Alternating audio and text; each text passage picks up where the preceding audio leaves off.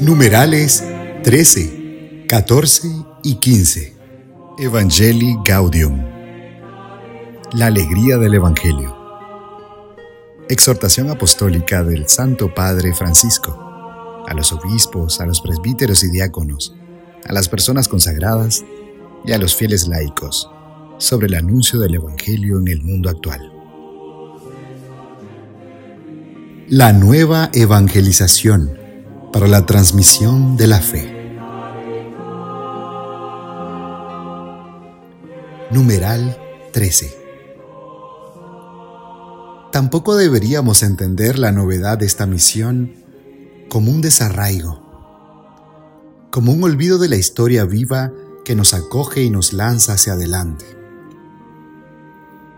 La memoria es una dimensión de nuestra fe que podríamos llamar deuteronómica, en analogía con la memoria de Israel. Jesús nos deja la Eucaristía como memoria cotidiana de la Iglesia, que nos introduce cada vez más en la Pascua. Lucas 22:19. La alegría evangelizadora siempre brilla sobre el trasfondo de la memoria agradecida. Es una gracia que necesitamos pedir los apóstoles jamás olvidaron el momento en que Jesús les tocó el corazón. Era alrededor de las 4 de la tarde. Juan 1.39. Junto con Jesús, la memoria nos hace presente. Una verdadera nube de testigos. Hebreos 12.1. Entre ellos, se destacan algunas personas que incidieron de manera especial para hacer brotar nuestro gozo. Acordaos de aquellos dirigentes que os anunciaron la palabra de Dios. Hebreos 13, 7. A veces se trata de personas sencillas y cercanas que nos iniciaron en la vida de la fe. Tengo presente la sinceridad de tu fe, esa fe que tuvieron tu abuela y tu madre. Segunda de Timoteo 1:5. El creyente es fundamentalmente memorioso. Numeral 14. En la escucha del Espíritu, que nos ayude a reconocer comunitariamente los signos de los tiempos, del 7 al 28 de octubre del 2012 se celebró la decimatercera Asamblea General Ordinaria del Sínodo de los Obispos sobre el tema La nueva evangelización para la transmisión de la fe cristiana. Allí se recordó que la nueva evangelización convoca a todos y se realiza fundamentalmente en tres ámbitos. En primer lugar, mencionemos el ámbito de la pastoral ordinaria, animada por el fuego del Espíritu, para encender los corazones de los fieles que regularmente frecuentan la comunidad y que se reúnen en el día del Señor para nutrirse de su palabra y del pan de vida eterna. También se incluyen en este ámbito los fieles que conservan la fe católica intensa y sincera, expresándola de diversas maneras, aunque no participen frecuentemente del culto. Esta pastoral se orienta al crecimiento de los creyentes, de manera que respondan cada vez mejor y con toda su vida al amor de Dios. En segundo lugar, recordemos el ámbito de las personas bautizadas que no viven las exigencias del bautismo. No tienen una pertenencia cordial a la iglesia y ya no experimentan el consuelo de la fe.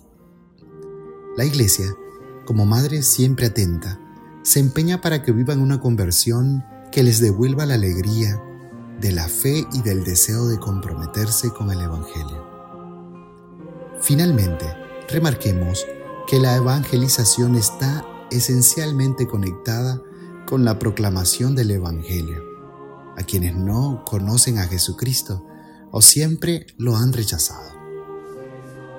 Muchos de ellos buscan a Dios secretamente, movidos por la nostalgia de su rostro, aún en países de antigua tradición cristiana. Todos tienen el derecho a recibir el Evangelio. Los cristianos tienen el deber de anunciarlo sin excluir a nadie, no como quien impone una nueva obligación, sino como quien comparte la alegría, señala un horizonte bello, ofrece un banquete deseable. La iglesia no crece por proselitismo, sino por atracción. Numeral 15.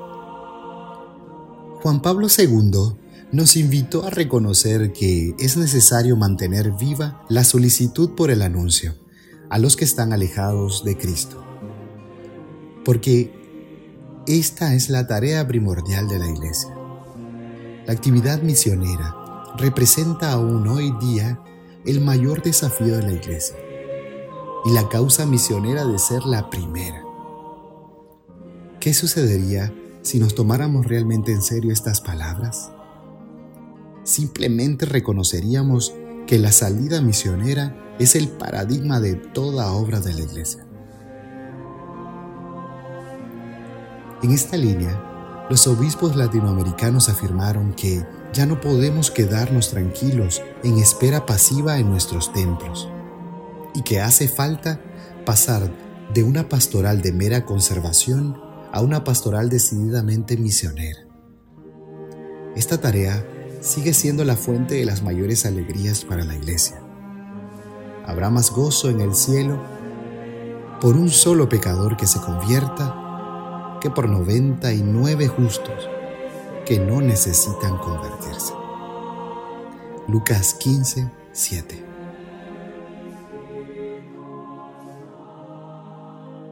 Digamos juntos, Oh Virgen y Madre nuestra, Tú que movida por el Espíritu, acogiste al Verbo de la vida en la profundidad de tu humilde fe, totalmente entregada al Eterno. Ayúdanos a decir nuestro sí ante la urgencia, más imperiosa que nunca, de hacer resonar la buena noticia de Jesús. Amén.